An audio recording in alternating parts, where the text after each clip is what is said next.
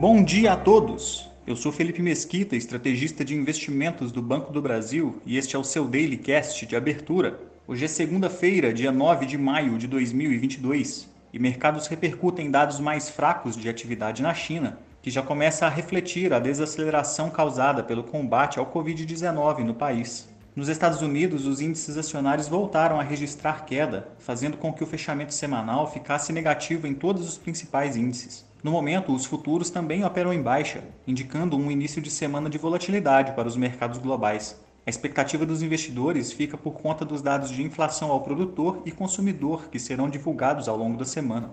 As principais bolsas asiáticas fecharam sem direção única, com os índices chineses registrando leve avanço, repercutindo os dados de exportação do país com expansão na base anual de 3,9% em abril, mas bem abaixo do registrado no fechamento de março, reforçando que as medidas de combate à nova onda de Covid-19 no país já começam a pesar em seus indicadores econômicos. Outros índices acionários da região tiveram quedas mais fortes, como no Japão, que registrou baixa de 2,53%.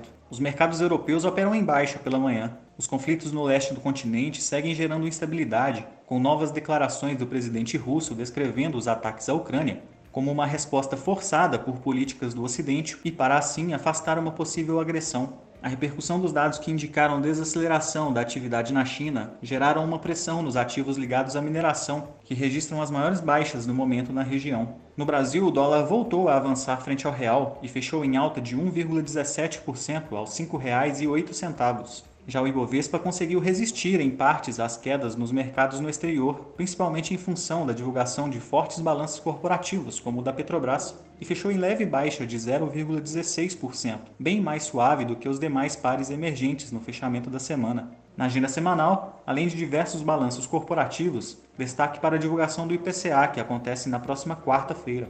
Ficamos por aqui. Um bom dia a todos e até a próxima!